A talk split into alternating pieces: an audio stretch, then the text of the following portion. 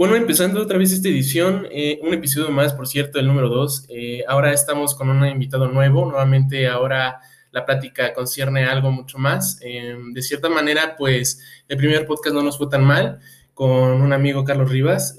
principalmente la, parte de los podcasts que vas a escuchar a partir de aquí es que el hecho de cómo situar a la gente en cuestión de experiencia y reflexión y, que pueda llegar a, algo un poquito más expresivo es que tú puedas eh, asimismo experimentar esa misma eh, parte de, de, las personas con las que vas a escuchar este, de aquí en adelante. Y ahora tenemos a un amigo que principalmente llevo conociéndole desde la secundaria y ahora el reflejo de, de, este, de esta magnitud que se encuentra el día de hoy aquí es este, pues precisamente para saber la vida de él mismo y que obviamente pueda llegar a ustedes, este, a todos los oyentes que nos pueden escuchar, que el saber quién es esa persona y por qué actúa así y darte a entender con él. Sin embargo, aquí tenemos a Donato Quijano. ¿Cómo estás? Hola, muy bien. Este, ¿Tú cómo estás? ¿Cómo bien, bien, bien. Simplemente el hecho de, de del participar, ¿no? Eh, es un poquito inesperado porque normalmente en un podcast la parte considerada es saber de, de, las personas y no todas las personas se quieren abrir porque piensan que su vida es suya y están en todo su derecho pero me da gusto que te hayas dado esta oportunidad de venir acá. Sí, güey, fíjate que, bueno, estoy, me, cuando me mandaste el mensaje para vernos aquí, me sentí, pues, halagado, emocionado, porque, pues, es como la primera vez que alguien me invita a algo y no soy el que, el que yo, el que invita. sí, claro. Porque al final de cuentas, bueno, en todos los proyectos que como he intentado emprender, pues, yo soy el que, hey, vente para acá, vente para acá. Y pues fue, me dio mucho gusto que me hayas invitado. No, pues el gusto es mío porque en cierta manera eh, a tu edad, ¿no? Que pues en cierta parte no, yo lo decía este, en el otro podcast, decía que eh, no, es, no es el hecho de la edad, sino el hecho de pensar. O sea, hay gente que, y yo creo que muchas personas de aquí que nos puedan escuchar van a, entenderme, hay personas que tienen un, una edad de 30 años y siguen pensando como uno de entiendes? Sí. Y hay personas de nuestra edad posiblemente que a lo mejor ya estamos un poco maduras y estamos como conscientes de lo que queremos decir, ¿entiendes? Ajá, exacto. Pero el problema también es lo que marcas de la edad, güey, de que no es lo mismo, y ese es el mayor problema en el que nos encontramos ahorita, de que si alguien de 30 años nos ve a nosotros hablando, pues va a decir, este, este chamaco pendejo, ¿qué vas a hacer de la vida? sí, claro. O sea, también está ese problema, No están, también es de la edad de que la gente piensa que un niño de nuestra edad de 18 años, 19, 20, no puede aportar lo mismo que un hombre de, de 40 años, una edad ya más adulta.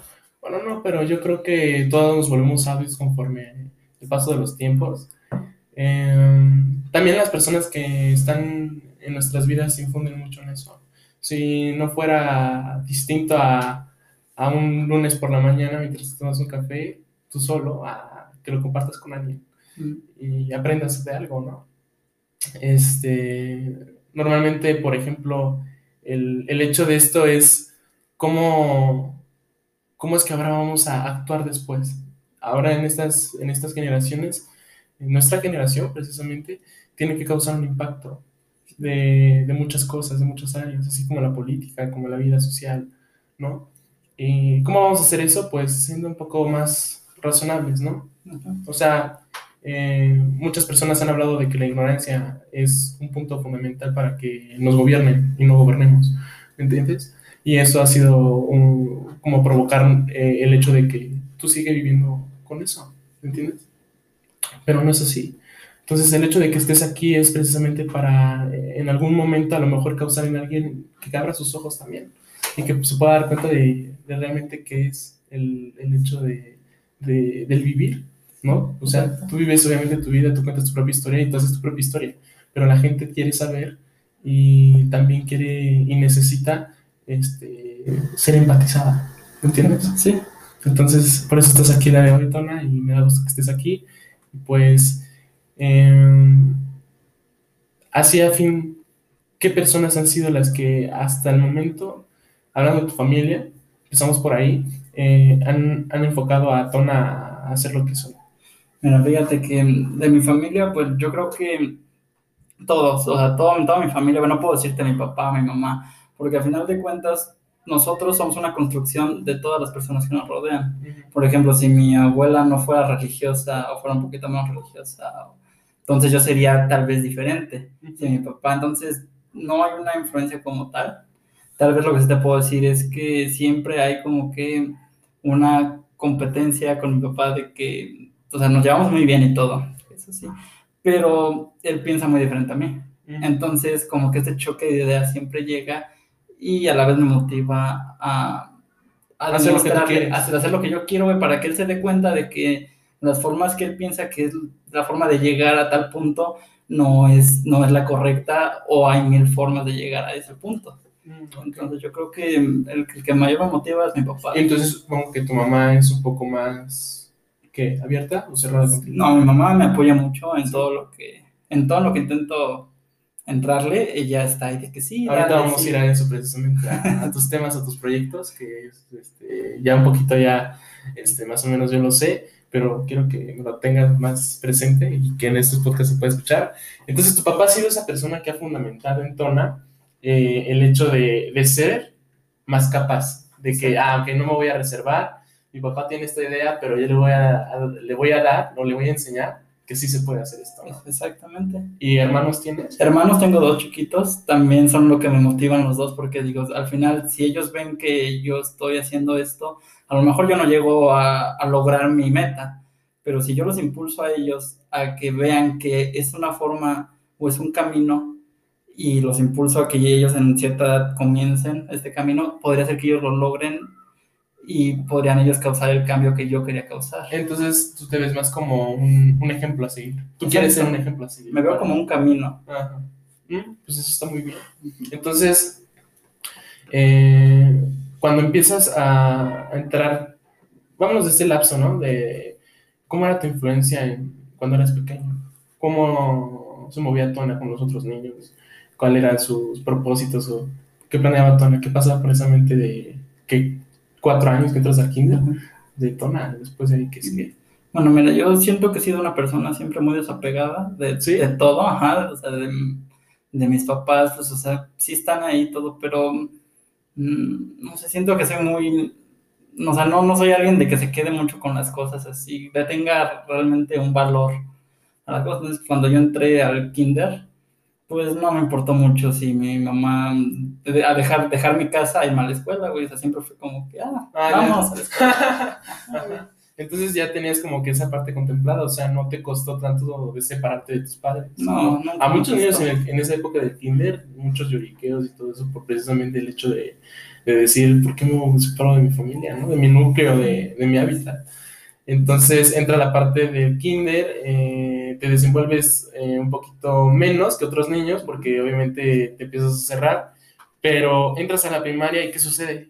Bueno, mira, fíjate que no sé si contarlo como una evolución o una involución, pero conforme voy creciendo me voy cerrando más y más y más y más con las personas. ¿Ah, sí? Ajá. ¿Pero por qué? ¿Para protegerte de algo? Pues no sé si, o sea, voluntariamente, pues no, o sea, yo simplemente yo ya no, no jugaba con los niños como tal, no, no iba y hacía amigos así de que, hey, hola. O sea, no, que nunca hiciste amigos. Sí hice amigos, pero no, no, hice, no hice lazos tan fuertes como para decir, me acuerdo de, de hecho no me acuerdo de casi ninguno de mis compañeros del, del kinder. ¿No? Ni de la primaria. De la primaria más o menos, pero, o sea, no, entonces, ¿tú crees que tu lapso más predominante es desde la secundaria? Exacto, sí. Fíjate que ahí empecé a formar lazos ya más fuertes. Creo que fueron mis cinco lazos más fuertes. Mis cuatro amigos que tengo ahorita son con los que ya llevo seis años de amistad. Entonces, y la verdad son con los que me siento muy cómodo siempre, todo momento. Pero de ahí en fuera, como que yo ¿Y por qué, por qué sí pudiste abrirte más con esos cuatro amigos en lugar de, de atrás, ¿no? de, de de tus otras amistades. Precisamente, obviamente, por ejemplo, eh, cuando una persona influye tanto en tu vida, es como cuando te manejas mucho más con esa persona, porque sientes que él te entiende. Y de niños precisamente suele pasar eso. A mí me pasó eso con un amigo. Este, y hasta la fecha yo creo que ese amigo que nos dejemos de hablar por mucho tiempo, yo sé que si nos volvemos a hablar va a surgir algo genial, porque esa relación de amistad se va a, va, va, a quedar y va a subsistir aún más, ¿me entiendes? Entonces, ¿por qué Tona desde la secundaria, dejó pasar tanto tiempo, conoció a muchos niños, muchas niñas, y al final se queda con cuatro amigos en la secundaria. ¿Por qué? Pues tal vez porque, bueno, yo considero que estuvieron en el tiempo adecuado. adecuado y de cierta forma siento que cada uno de los cuatro son una pequeña parte de mí. Son, ellos, o sea, no traen una forma de pensar que, no sé, me gusta esta, de que todos pensamos diferente. Somos cuatro personas que, que piensan totalmente diferente, pero al momento de ponernos a platicar, se olvida esto y tanto podemos cotorrear de cualquier cosa, cosa X, bromear, o podemos tocar temas muy fuertes y seguimos siendo amigos. Y siento que ese es el problema de mucha gente, que cuando hablas de algo que no, que no le gusta hablar a la gente o que no es su forma de pensar, simplemente ellos se cierran. Y yo siento que con estos cuatro nunca hay algo así. Nos peleamos y eso, sí nos hemos peleado, pero son peleas que no duran más de, de unas cuantas horas. Mm, ok. Pues también quiere decir el hecho de la madurez, ¿no? Va a existir ahí. El, el, bueno, por lo que veo, tus amigos no son nada orgullosos y eso es bueno, ¿no? Qué bueno que no exista el orgullo. Eh, de cierta manera, yo creo que amigos de los cuales has trabajado también, ¿no? Sí. por los que estás empezando a trabajar. Y al momento de que estás en la prepa, eh, ¿sigues todavía con relación de esos cuatro amigos o qué pasa? Sí, pues seguimos igual. Hubo un tiempo que nos distanciamos un poco. Yo creo que por la transición de pasar de la, de la prepa, de la secundaria a la prepa. Entonces, en ese tiempo, pues como que nos distanciamos un poquito, pero nos volvimos a reunir. O sea, no fue, fue como de un año más o menos ese tiempo. Pero cuando nos volvimos a reunir, nos volvimos a ser muy buenos amigos. Nos dimos cuenta que no importaba cuánto tiempo pase, vamos a seguir siendo amigos. Y esa evolución, bueno, yo, lo atorno como evolución. Hay formas este, de las cuales em, todos hemos caído abajo de un, este, de un edificio. Todos hemos caído ahí. Por ciertos puntos de nuestra vida por los cuales hemos pasado. Y esos, esos también, esas experiencias también determinan el que somos ahora. Yo no, yo no creo que ninguna persona en este mundo se haya equivocado. Es más, nadie, yo creo que todos nos equivocamos de alguna u otra forma, pero hay dos tipos de personas, las que reconocen su equivocación y las que predominan su equivocación y dicen que no se equivocaron, ¿me entiendes? Sí. Entonces, Tona, ¿qué fue? Tona es una persona que reconoce sus errores o que trata de ocultar sus errores para que no sea visto mal entre otras personas. ¿Qué pasa ahí? Bueno, yo siento que yo soy una persona que siempre piensa que está mal en todo, en lo que piensa, en lo que dice. Sí, y soy una persona muy dudosa, güey. Por ejemplo, ahorita no, no soy un experto en inglés, pero me defiendo un poquito. Ah, sin, sin embargo, cuando pienso en una palabra que quiero decir en inglés, la tengo que googlear. Porque yo no estoy, o sea, yo sé que, que significa esto, y yo sé que puede caber en esto, pero no la puedo. A, ver, yo tengo ahí una pregunta. Eh, ¿Tú viviste mucho con los nos? Como por ejemplo, el no, estás mal, no, esto no me gusta, no, esta, no, eh, no, lo que piensas no, no, tu resultado está mal. ¿Tú viviste con esos nos, con esa presencia del no todo el tiempo? Mm, fíjate, bueno, no, no, no como tal. Obviamente a raíz de tu familia. No, de mi familia nunca, he tenido así una de que te digan, eres tonto, no sabes nada. Bueno, yo lo considero como broma, o sea, pero sí que me, que, me agarren y que me digan. O sea, ya algo serio. Algo serio, pues no, nunca me ha tocado. Como afirmación. Ajá, o sea, siempre ha sido de broma, jugando en una fiesta, pero o sea, nunca, nunca así que yo lo sienta que, ay, güey. O sea, muy personal. De verdad, ajá. O sea, no, nunca. Y aunque sí, fíjate que también no me importa la, la opinión de las demás personas. No, no vives de, las, de la boca de las personas. No vivo de las demás personas. Sí. Y sí hay momentos en donde me han pegado, porque sí terminan pegando. O sea, te mentiría si te dijera, no me importa al 100%. de cierta manera somos personas y somos vulnerables inclusive con las palabras. Y fíjate que también en eso yo siento que también construyó Altona que soy ahorita mis profesores de la de la secundaria. ¿De la secundaria? De la secundaria. Hubo, hubo, tuve dos maestros, los dos de matemáticas de hecho, y los dos impactaron mucho en lo que soy ahorita. El primero era una gordita, no sé si te acuerdas de su nombre, yo no me acuerdo. La verdad no me quiero acordar de ese profe. Eh, ajá. Entonces, este, él terminó con tercer año y se ensañó mucho conmigo, Toño. Ajá. O sea, y me, solo me agarraba y me decía que nunca va a llegar a hacer nada, que, que era no sé qué y todo. Y pues yo me lo tomaba a broma, supuestamente, ¿no? Pero o sea, fueron comentarios que sí pegaban. Porque sí, al final era una autoridad y... Pues sí, o sea, era alguien que ya había pasado por algo, por algo, o sea, por algo me estaba diciendo esto, güey.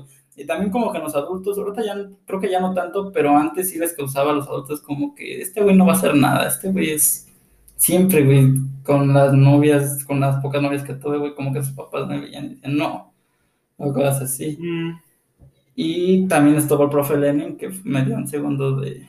O sea, como un complejo de rechazo. ¿A eso te refieres? Algo así, ajá. También tuvo el profe Lenin, güey, que él me motivó a empezar a como a emprender un poquito, ahorita hablamos un poquito más de eso. Sí. Porque, bueno, no sé si te tocó, pero hablaba mucho de que, este, de que yo tengo mucho dinero y que yo y que yo y que... Y hubo una frase que nos dijo que, que fue más o menos así. Nos dijo, de aquí, de todo, de los 40 alumnos que tengo aquí, a lo mucho cuatro van a haber un millón de pesos reunidos en, en una mesa. Entonces, y volteé a ver a los cuatro que, que él suponía que van a llegar a ver el millón de pesos. Y en ningún momento me volteé a ver a mí. Entonces, como que fue un, este... Una capa para fue un empuje, como decirme, ah, no, no voy a conseguirlo, ahí te va. Entonces, desde, desde ese momento he estado pensando. Pues fíjate que en cierta manera ese tipo de comentarios influyen muchísimo, porque te hacen ver así como de, ¿usted qué sabe? O sea, hay personas, y, y, esto sí es, este, fíjate qué curioso, hay personas que tienen esta, no sé, intuición o percepción de las personas y te descifran así.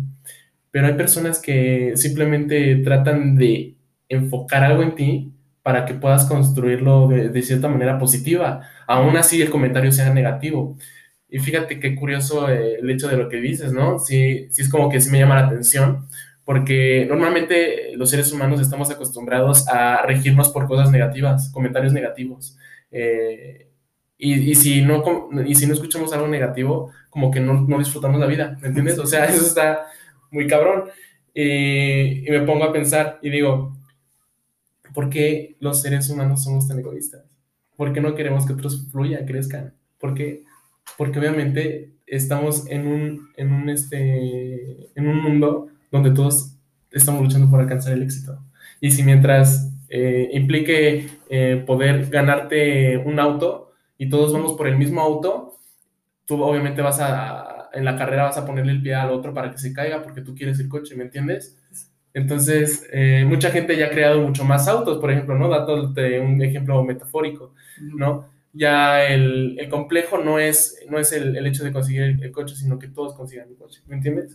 Sí. Esa es la parte, ¿me entiendes? Entonces, pues, eh, tiene que cifrarse muchas acciones, pero eh, todo, hay, hay, un tema que me gusta mucho de las, de la neurociencias, de las neurociencias, y es la neurolingüística. No sé si conozcas el tema. No, no lo he escuchado. Pero fíjate lo curioso que tú decías hace un momento de.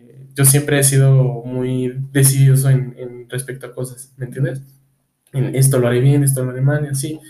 Y la neurolingüística te dice: todo lo que tú hables o digas o pienses, eso es una programación constante. Y todo eso es inconsciente.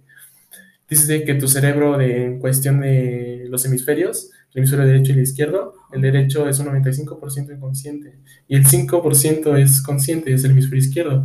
Entonces quiere decir que todo lo que tú, todo lo que tú haces y lo que hacen el resto de las personas es inconsciente y eso se basa a raíz de las personas con las que está rodeado todo el tiempo.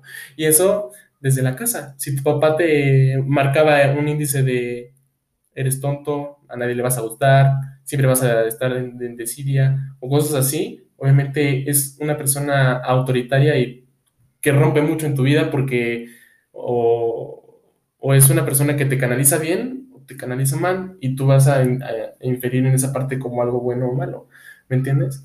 Entonces todo eso tiene que ver, imagínate lo importante que es saber este, de, la, de aceptar las cosas buenas, porque casi normalmente no aceptamos las cosas buenas porque creemos que no lo merecemos, ¿me entiendes? Sí, sí, sí, lo entiendo. Y eso está mal. Entonces, el punto es Tona, ¿cómo, cómo infiere eh, el hecho de que tú tengas más propósitos la parte negativa? Porque así yo lo, yo lo, estoy tornando. Tona quiere emprender, quiere avanzar, porque muchos le dijeron que no a, las cosas y ahora Tona dice sí. Exacto. Bueno, mira, yo considero que mm, lo que tú dices de, bueno, mira, si, si me pones a mí en esa situación, yo alcancé de que quiero superarme. Claro, sí. Pero si fuera otra persona, no sé, si fueras tú, si fuera el niño que está acá jugando, güey, este, puede ser que el niño se lo tome mal y de, de lo que le están diciendo se vaya para abajo.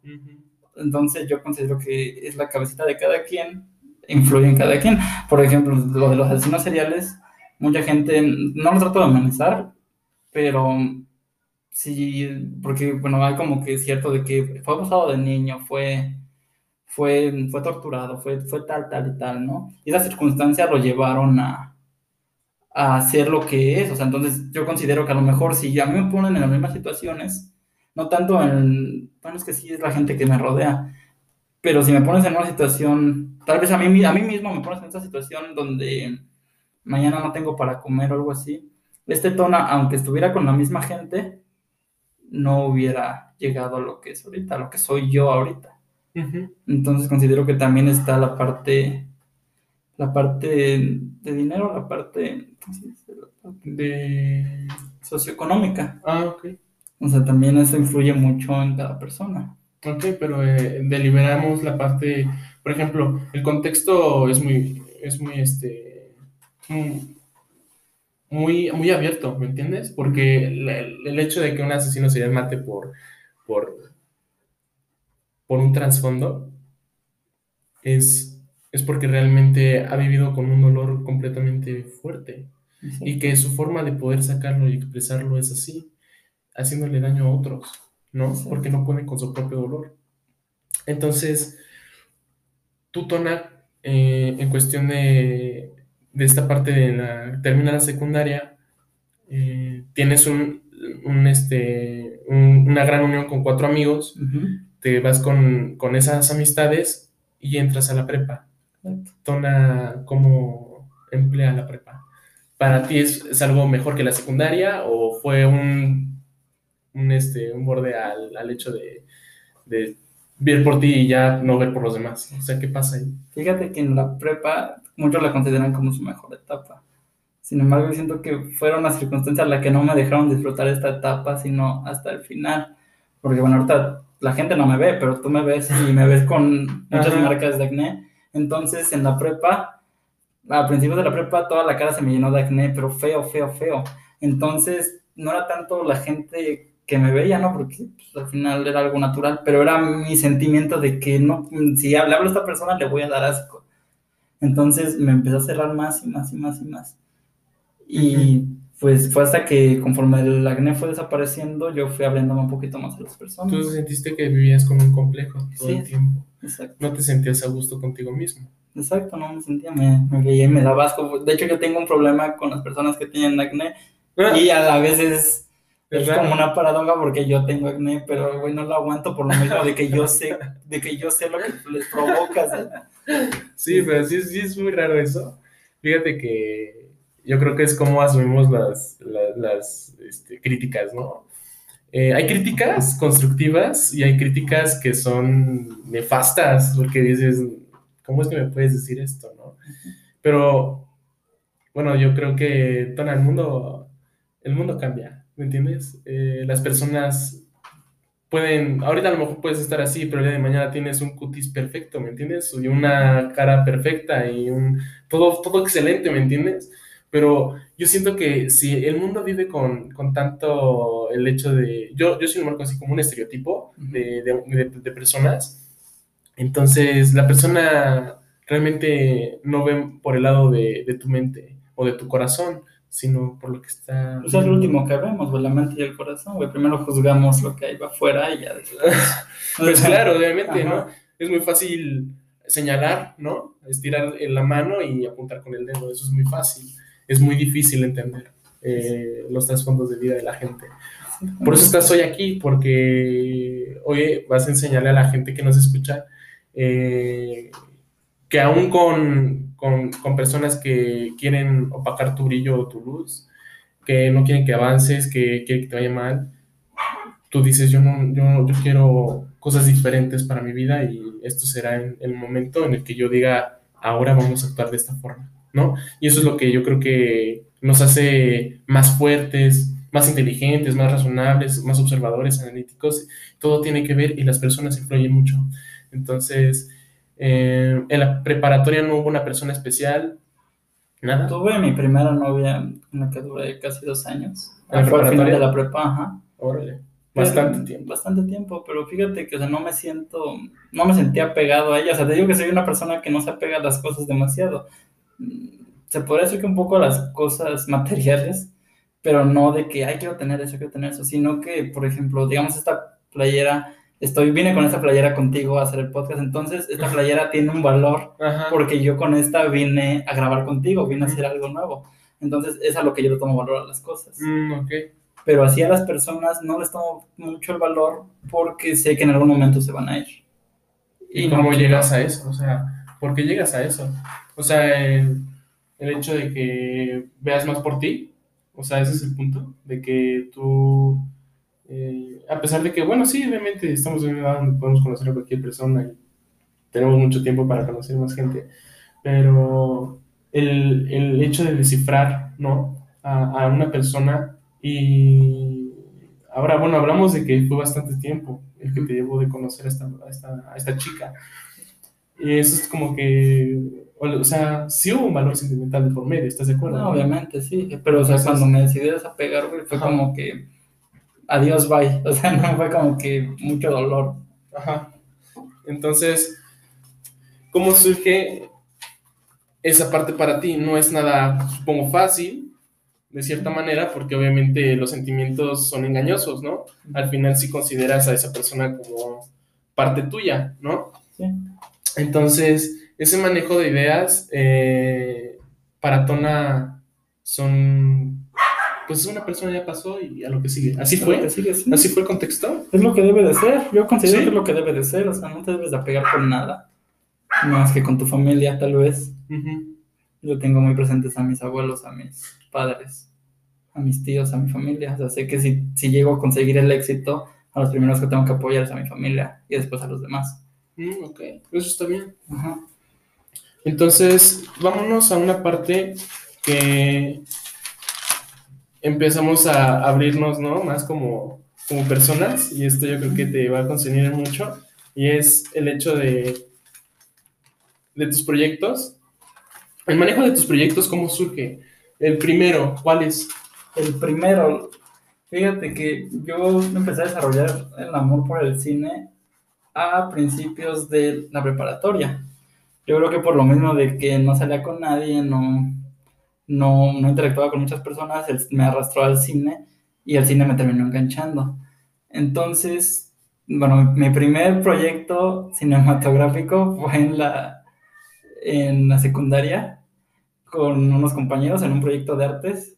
Hicimos un cortillo, yo nada más grabé, no edité, pero desde ahí me quedé fascinado y ya después me encontré fascinado totalmente por el cine, desde todo esto detrás de las películas, porque al final tú nada más ves a dos personas.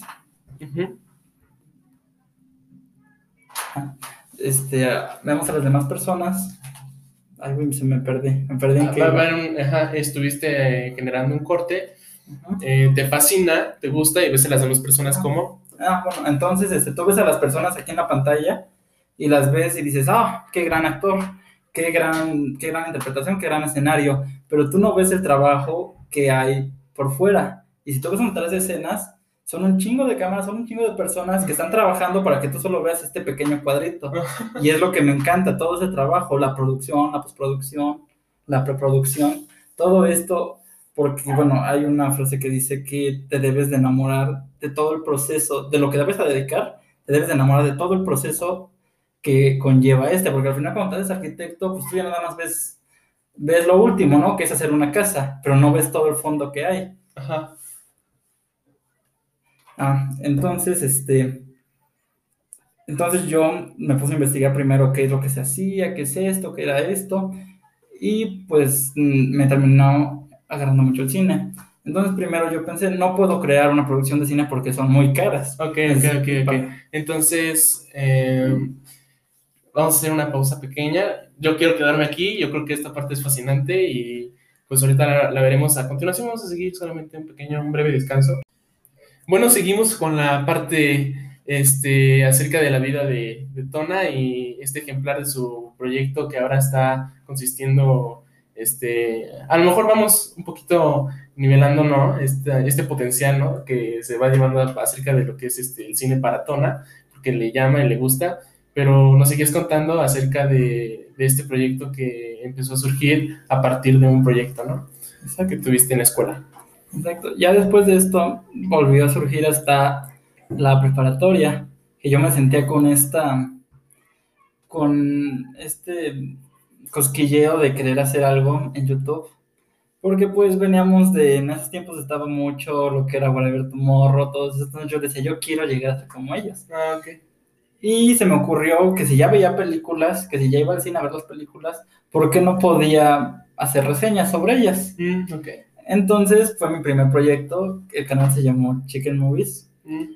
Y este, logré hacer como seis videos, pero no, esos videos nunca, nunca se hicieron buenos. Bueno, yo nunca los consideré buenos.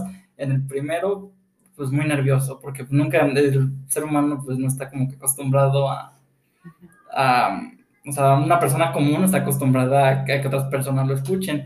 Y yo siempre me he visto con esta idea de que o me puede ver una persona o me pueden ver 10.000 personas. Entonces, cuando grabo, cuando grabo mi voz, ahorita que estamos grabando, yo estoy con este peso de que digo, no, o sea, lo que diga ahorita va a influir en mil personas, Sí, en diez mil personas. Entonces empecé a grabar esto, lo di a conocer por mi Facebook. Tuvo, pues, el primero, fue en el primer video que me anuncié, ni siquiera me esperé, ¿no? Y pues obviamente pues no iba a ser un proyecto grande, lo, lo, las primeras veces pues siempre son, son muy, son muy feas, ¿no? Por así decirlo, hasta que agarras un ritmo. Pero todo es una experiencia, yo creo, y aprendizaje. Es ¿no? aprendizaje, exacto. Entonces, eso desemboca ahora. ¿Qué, qué pasa? Entonces-? ¿Qué, ¿Qué es a raíz de eso ahora actualmente? Entonces, después de eso, pues ya empezamos a... Yo empecé a hacer más videos, me empecé a soltar un poquito más, pero pues me desanimé. Yo creo que ese es el mayor problema que tenemos casi todos, de que si no ves un resultado tan rápido, te bloqueas y dices, no, esto no está jalando, y lo dejas. Porque Sí. lo mucho yo tuve dos meses con ese canal. O sea, no sé, tal vez te hubiera dicho, te- te sería otra historia si en vez de esos dos meses me hubiera dedicado un año y así en ese año no jalaba, pues ahora sí lo dejaba. Ah, ok. Entonces, Sí. entonces, pues ya después de eso me empecé a meter a lo que era el cine, me empezaba, empecé a buscar por mí mismo los diferentes tipos de planos, todo esto. Empecé a hacer apuntes en cuadernos. Y hubo un tiempo donde como que me quise hacer poeta, se podría decir, me gustaba A empezar a escribir. Empezar a escribir. Yo creo que más, muchos jóvenes hacen esto. a cierta Yo lo hago, Exacto. yo lo hago y es liberador para mí. Exacto, entonces, y había un, hay un amigo, lo considero como de mis más allegados de la prepa, no Mm. mucho, pero es de los más allegados, que quiere ser cantante él. Ah, ok. Entonces, él, yo no le mostraba esto a nadie, o sea, era para mí nada más. Entonces, un día él encontró las notas donde estaban esos poemas, leyó uno, le encantó y lo hizo canción. Y la verdad, y la verdad sonaba bien. Bueno, a mí me gustaba, a mí me gustaba, ¿no? Pues era mío y o sea, tiene talento el chico, tiene una buena voz. Entonces esto me motivó a decir, oye, pues si puedo hacer esto, si, si en ese chico causé esto, ¿por qué no podría causar otro sentimiento en otra persona por mí? O sea, yo, que yo generara esto. Entonces, pues ya después estuve haciendo los poemas, los estuve dando a él, pero al final, pues él no hizo nada. Y ahorita lo que, después ya estuvo como un año de reposo, ¿no? Fuimos, tuve un año nada más viendo películas, porque al final el cineasta se nutre de, de lo que ve, de películas, de que lee libros, de que ve, de que ve series, de todo eso, entonces te vas haciendo ideas. Mi Ujú. proceso de, de creación, ahorita lo podemos, si lo podemos platicar un poquito, Claro, sí. pero bueno, ahorita llegamos a eso. sí Entonces, ahorita por la pandemia, yo sé que para muchos pues, no ha sido muy agradable del todo, ¿no? Ujú. pero pues, afortunadamente yo puedo decir que pues, mi papá tiene un trabajo estable todo. Entonces, bueno. pues, exacto. Entonces, pues, yo como que pude explotar un poquito más esto del cine. Me metí a cursos ahora sí completamente en línea, obviamente. Y aquí hubo un, este sí influyó demasiado. Se llamaba, ay, no creo cómo se llamaba el chico, pero era de Tabasco. Y ofreció un curso de 250 pesos por dos meses. Te daba introducción del cine, guion, cine independiente y no me, no me acuerdo del otro. Pero te lo daba totalmente, este, él te hacía la videollamada en Zoom O y sea, todo. tú te enamoraste por completo del cine Con y él. ahora vives esa, este, esa iniciativa de querer ser un emprendedor en cuestión del cine. Y fíjate que no comúnmente, ¿no? Este, yo creo que la mayor parte de los este, compañeros que yo tuve en la secundaria y en la, y en la parte este, de la prepa, este, sí, casi sus carreras eran enfocadas a una ingeniería, una licenciatura, no casi a una carrera artística. Y eso está como que, digo, está bien, ¿no? Cada quien tiene sus gustos y sabe por qué lucha, pero eh, son muy pocas las personas que dicen yo quiero ser cantante, son muy pocas las personas que yo quiero ser actriz, yo quiero ser este, este pues esto, cineasta, ¿no? Y eso está, está genial. Eh, a lo mejor en estos momentos eh, tú estás viendo un comienzo muy pequeño, pero que saben 20 años, 10 años, O sea, ¿no? A lo mejor ya entrevisté a alguien que ya es famoso, en estos momentos ya te estoy entrevistando, y, Exacto. o sea, ya ves, ¿me entiendes el punto? El punto es que este, el hecho de platicar y de saber esto precisamente influye en otras personas. Entonces, 250 pesos vale el curso para saber el hecho de, de todo lo que conlleva el cine y es ahí donde desplomas aún más esta, este amor y este interés por el cine, dices tú. Exacto, este, y también me llegó mucho porque el chico decía, nos contó su historia de su productora, se llama Luxognia, y en ella este, dice que él aplicó la de Walt Disney, que es la de hacer dinero para hacer cine. Mm, Ah, no, hacer cine para hacer dinero, perdón. Entonces, la de, entonces el chico poco a poquito se fue comprando sus cosas y ahorita se dedicaba, ni siquiera se dedicaba al cine, se dedicaba a filmar eventos de 15 años, bodas y eso. mm. Entonces, pues fue como que, oye, güey, pues si tienes el talento, tienes tu máquina, ¿por qué no empiezas a hacer cortos? Entonces fue esta decisión de que fue- me empecé a cuestionar, dije, ¿a poco si yo estudio cine voy a terminar qué? Filmando, filmando eventos, O sea, voy a expresar mi talento filmando eventos. Entonces, ¿Sí le gustó la foto, señorita? sí, vale 30 pesos, señorita. no, no voy a estudiar cine para... Para grabar un, un, ensayo de 15 años y después, posteriormente, pagar las fotos, ¿no? Sí, no voy a Este, estudiar para grabar al chico comiendo. No. Es claro. Y entonces yo llegué me empecé a cuestionar y esto, y empecé a escribir un guion. Porque ya después de la clase de guion, yo dije, voy a empezar a... Ya llevaba un, ya llevaba un avance de una serie que consta de tres temporadas. Bueno, está, está en guion solamente porque es algo que sí costaría dinero. Entonces, se lo enseño al, al chico. Le digo, oye, mira, tengo esta idea, me gustaría que alguien que en verdad sabe de cine me dijera si es buena idea. Y me dice, sí, y bueno, ya después de como de tres semanas, me manda mi retroalimentación y me dice, no, pues la verdad sí, está muy buena tu historia, no sé qué, te enganche. O sea, no sé si le echó flores porque estaba pagando el curso o porque realmente era buena. Y ya me dice, me dice pues sí, obviamente. ¿A ti te gustó lo que creaste? Sí, a mí me gustó. Fíjate que me gusta, me gusta mucho. sí. Entonces, si a ti te gustó, ¿por qué no le puede gustar a alguien más? Es que me hace ese problema. La gente dice, si me gusta a mí, mi proyecto de cine, a la demás gente no me importa. Pero, güey, o sea, al final la gente es la que te consume. O sea, si bueno, no, sí. o sea, si o sea, ¿de qué sirve que yo te El haga? bueno, yo, yo lo que voy es el punto de- del placer eh, de haber hecho el guion. Si a ti te surgió algo hermoso y te gustó y lo amplificas a tu vida como algo que valoras, porque es una creación tuya, es una obra tuya, este, pues eso es muy importante, ¿no? Es, es- sería feo que hayas dicho, creé esta historia, pero pues pienso si tengo que compartirla o no. O sea, como que dudes de tu obra, de tu trabajo, ¿no? No, no, esa obra me encanta, o sea, la tengo ahí guardada para que en el momento que yo tenga el presupuesto para producir el primer capítulo, el, el ¿Y piloto. crees que puedas dar el título o, o te reservas este, el título de tu El, serie? el título se llama Rozando el Cielo, Ok. surgió de una canción, o sea, de hecho, o sea, mi proceso creativo es como de que veo algo, veo algo chiquito, escucho algo y de eso desgloso todo. Ajá. Entonces esta surgió de una canción de Enrique Bumburi, se llama Salvavidas. Entonces yo dije, esta canción tiene que llegar, o sea, esta can- esa canción queda muy bien en esta escena, pero tengo que crear un trasfondo para llegar a esta escena. Entonces fue lo que yo hice. Creé un camino de aquí hasta llegar a la canción para que tenga sentido la canción. Ok.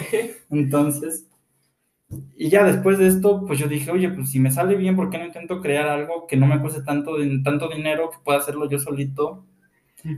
Y empecé a, empecé a hacerme, porque primero yo me creo las cosas en mi mente y ya después las paso a, en limpio, en hojas.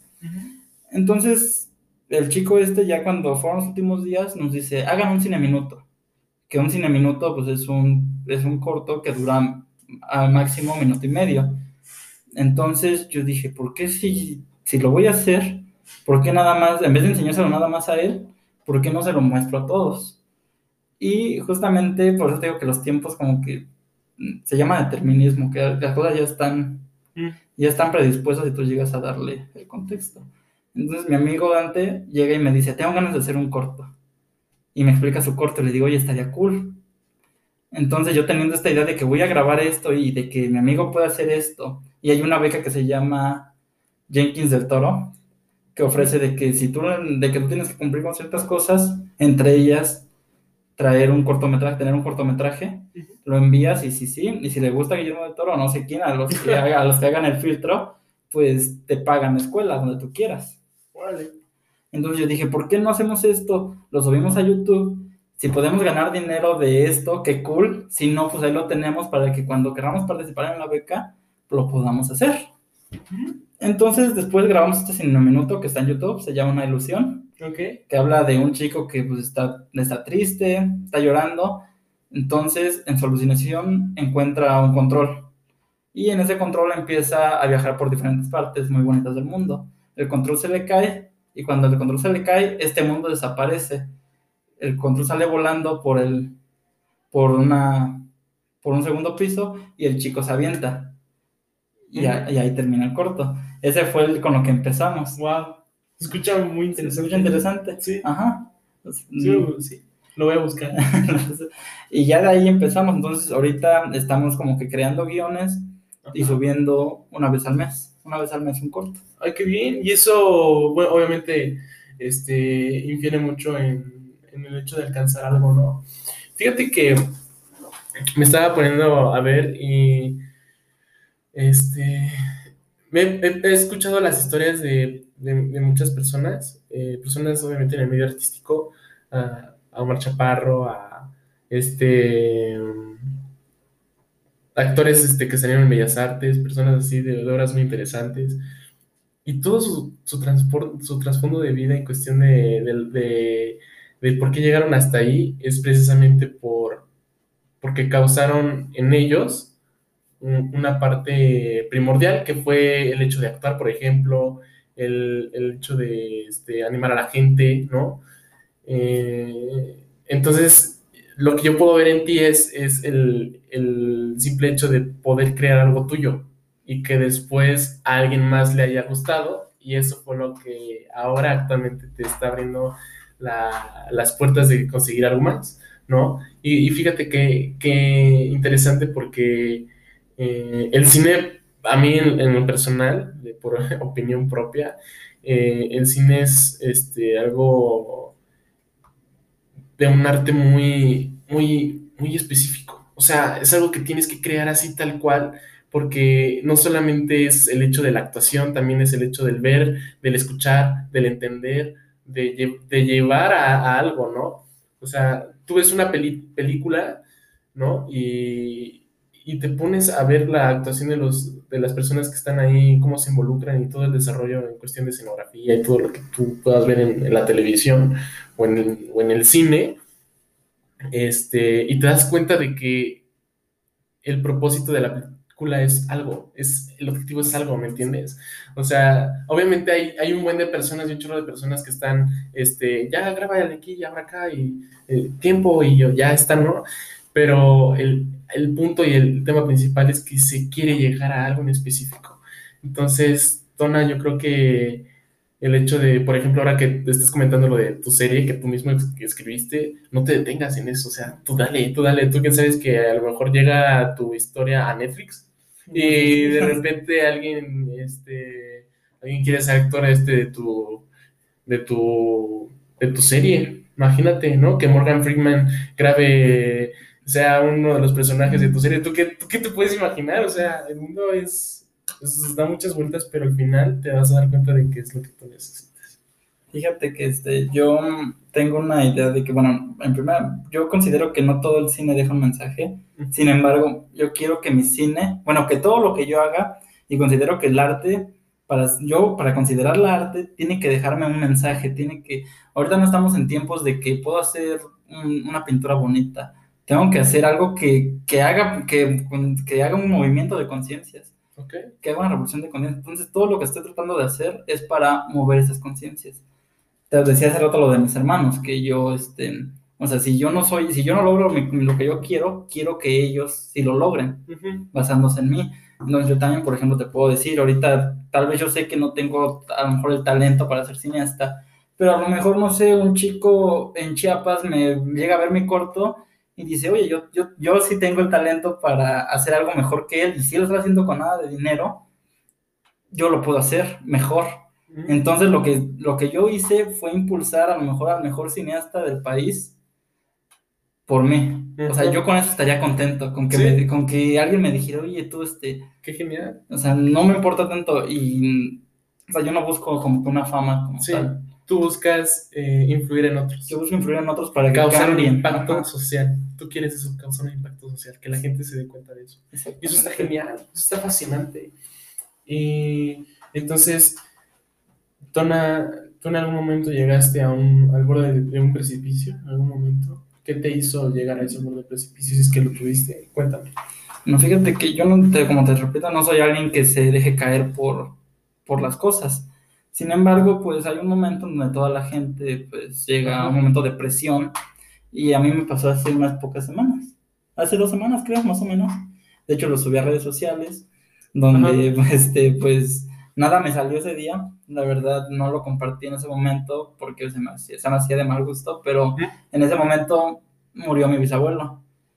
Entonces, yo estaba solo en mi casa, sin luz. Ese día tenía que haber grabado un corto. Las chicas me quedaron mal tuve que haber grabado un podcast de mi otro proyecto ahorita. ajá, ahorita vamos, a platicar eso, ajá. Y en ese momento que íbamos a grabar, se me fue la luz, entonces pues, se me llegó toda esta presión, me llegó toda esta presión, y al final estaba solo en mi casa que terminé explotando. Y saqué todo, creo que ese ha sido mi punto de quiebre más fuerte, se podría decir. Pero pues al final tuve que, tuve que superarlo, tuve que decir, oye, pues ya, pasó esto, y lo solucioné al instante, o sea, no soy alguien de que se queda con las cosas yo dije, estuvo mal, la gente, obviamente tú tienes pasión por esto, pero pues las demás personas no. Y ahorita, ahorita pues no, mis proyectos pues se ven pinchezones porque pues lo estoy haciendo con un teléfono.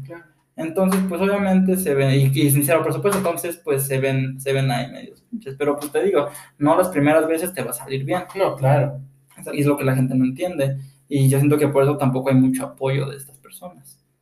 Entonces, pues tomé mis riendas, dije, ok, si, si no puedo contar con las chicas, que fueron las que me fallaron en ese momento, dije, ¿por qué no me agarro lo que tengo? Si tengo cuatro amigos que sé que ellos sí van a poder, a lo mejor no cuando yo pueda, pero si les aviso con tiempo van a poder, pues ¿por qué no mejor empiezo a hacer cosas con ellos? En vez de hacerme la ilusión de que esas chicas sí va a poder, espero que sí pueda.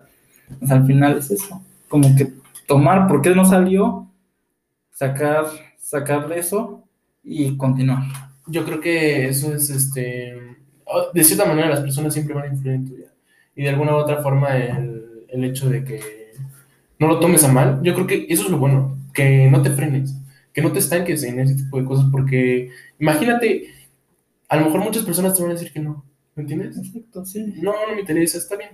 Pero tú vas a decidir si esos, vives esas personas para poder hacer tu trabajo, ¿me entiendes? Porque entonces ya no lo haces por gusto propio, lo haces por el gusto de los demás, por el tiempo de los demás. No se trata de eso, ¿me entiendes? Entonces, ese es el punto, en, el hecho en el, que tú avanzas y vas captando la idea y dices, órale, no importa, pero ya tengo esto acá y lo puedo resolver y le voy a dar para adelante. Eso está genial. Entonces, entra otro tema eh, que desembocamos en, la parte del cine. Del cine pasamos a otra vez este, a otro proyecto tuyo junto con otros amigos. ¿Y ese es acerca de qué? Este es un podcast que, bueno, es video podcast. Surgió de una forma mm, extraña, graciosa. No fue mi idea del todo, Un día hicimos videollamadas mis cuatro amigos y yo. Y, y este Carlos Díaz nos dijo, oye, estaría bien que hiciéramos un podcast de, de, de cine, nos dijo en ese momento. Y pues yo así como que, como, como que de cine, pues no, güey. Ya después me puse a pensar, me puse, me puse a pensar y es que, bueno, a ese güey tienes que dar las cosas, o sea, bien estructuradas. O sea, si, si no, lo, si no lo enganchas en, en, en los primeros mensajes, te va a decir que no. Entonces lo tienes que enganchar.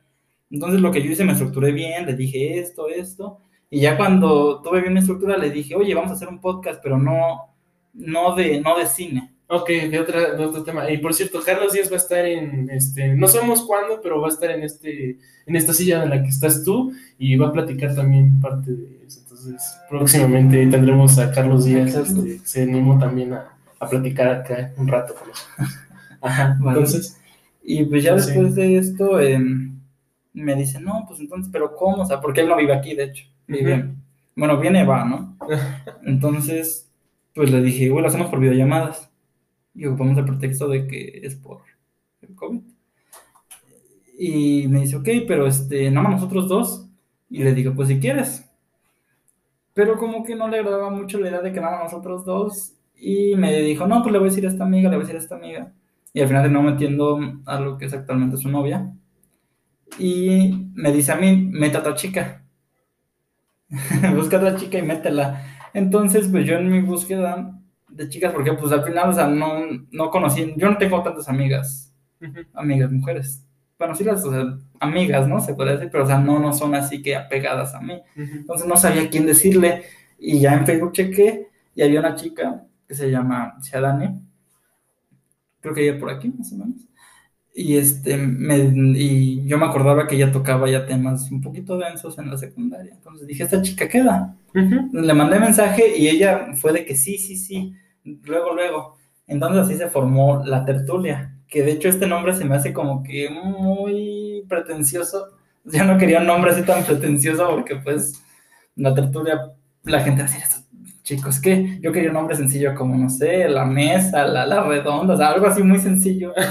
sí. Pero pues al final terminaron, terminó ganando la tertulia y ahorita lo que es la tertulia, ya vamos, vamos en el episodio 7. Esta semana subimos el 7. Bueno, no, sé cuándo lo vayas a subir, pero subimos el 7. Estamos como que apenas agarrando un ritmo.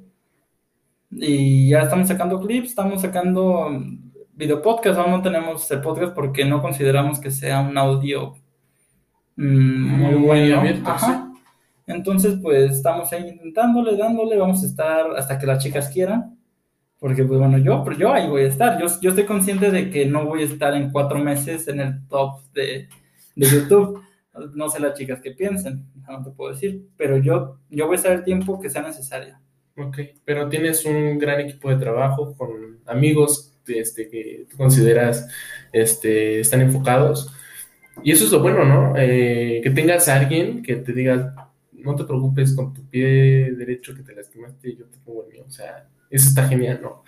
Qué bueno que exista gente así en tu vida y que en cierta manera te haya, te ayuden a, construir y no a, a, romper, ¿no? Parte de, lo que es Tona. Y eso es lo, primordial, ¿no? A mí me da gusto que, este, que tengas ese tipo de cosas, por ejemplo, el, alcanzar una meta en cuestión de la, parte cinematográfica. Eh, se me hace algo muy chido, la verdad es que así mera coincidencia no he conocido a alguien que este, tenga ese propósito de vida, de querer hacer eso, se me hace algo, sí se me hace algo, un proceso un poco complicado, ¿no? Porque aquí, pues, este, en este municipio, pues, que estamos, no es como que se genere mucho ese tipo de proyectos, pero eh, siempre va a haber uno que va a voltear a verte y va a decir, tu trabajo me gusta, vente, jálate para acá. Y quieras o no, si tanto lo amas y es tu pasión, vas a ir y vas a lograr lo que tú quieres, ese es tu propósito de vida, si es lo que tú quieres llegar a lograr. Y eso está fabuloso. Entonces, eh, dos proyectos, Tona, dos, dos metas. Y espero que en el futuro sean tres. estoy preparando otro. Ah, ¿sí? ¿Y de qué se trata? Este, aún no lo tengo, tengo un canal ahí todavía medio muerto, se llama Aleatorio. Ah, ok. Y este, aún sigo viendo qué subir quiero tocar otra vez el cine, quiero darme otra oportunidad en la crítica de cine. Y pues, de hecho el nombre de aleatorio es porque me gustaría en un futuro vender playeras. Mm. Pero con un diseño, porque bueno, tenemos a lo de Rey Palomo, tenemos a todas estas marcas que la verdad se me hacen muy sencillas. O sea, quiero que mis playeras dejen un mensaje y que a la vez estén bonitas. Entonces, entonces, el nombre de aleatorio funciona para hacer esto, para hacer esto, y también para YouTube, pues para poder meter lo que tú quieras. Si yo me quiero subir comiendo cereal una hora, voy a poder porque se llama aleatorio, no hay problema. Está bien. Ah, está muy bien, sí. Es anticipado y, y pues en cierta manera es muy creativo. Qué bueno, me da gusto Tona. Eh, pues quiero llegar a un punto en esta parte. Eh, Tona, ya, ya sabes qué quieres. Eso, eso es fascinante ya sabes por qué vas, por qué te sientes con las ganas de emprender, pero todo, todo tiene un marcaje principal en, la vida que te está llevando a eso. ¿Qué pasaría, Tona, si en algún momento de tu vida el cine a lo mejor no es la escala principal en, en, tu propósito? O sea, está bien, yo, yo considero que sí es bueno luchar e influir, pero ¿qué pasaría si no se da? ¿Qué haría después a partir de eso? Este, considero que, bueno, lo explica Jacobo Wong, que dice que, este, que hay un tiempo de caducidad para las personas. Por ejemplo, si quieres ser un revolucionario a los 30 años, la verdad es que no. Entonces, no, o sea, ya como que te tienes que resignar. A los 30 años ya no vas a revolucionar. Entonces, yo estoy en esta carrera de aquí, de los 18 años que tengo, a los 30. Si en ese momento no generé nada, si no logré nada de mis propósitos, pues no me va a quedar nada más que resignarme, es la verdad. Sí. Sí, ahorita este, la universidad no me dio la oportunidad de estudiar cine, lo voy a seguir estudiando por mi cuenta, leyendo libros, metiéndome a cursos. Entonces voy a tener una segunda carrera que es arquitectura. Entonces ya hace los 30 años, y ahorita también tengo el beneficio de que pues mis papás me mantienen.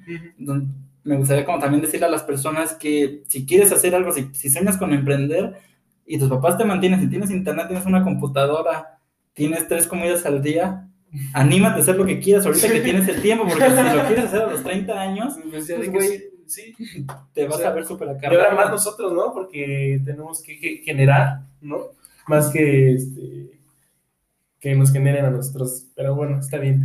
Ya para ir cerrando con el podcast y finalmente este, darte las gracias. Eh, llegamos a, esta parte del podcast donde me gusta saber eh, tu reflexión de vida y el hecho, y vienen las preguntas de por qué Tona piensa como piensa, por qué Tona actúa como actúa y por qué Tona quiere ser lo que es ahora.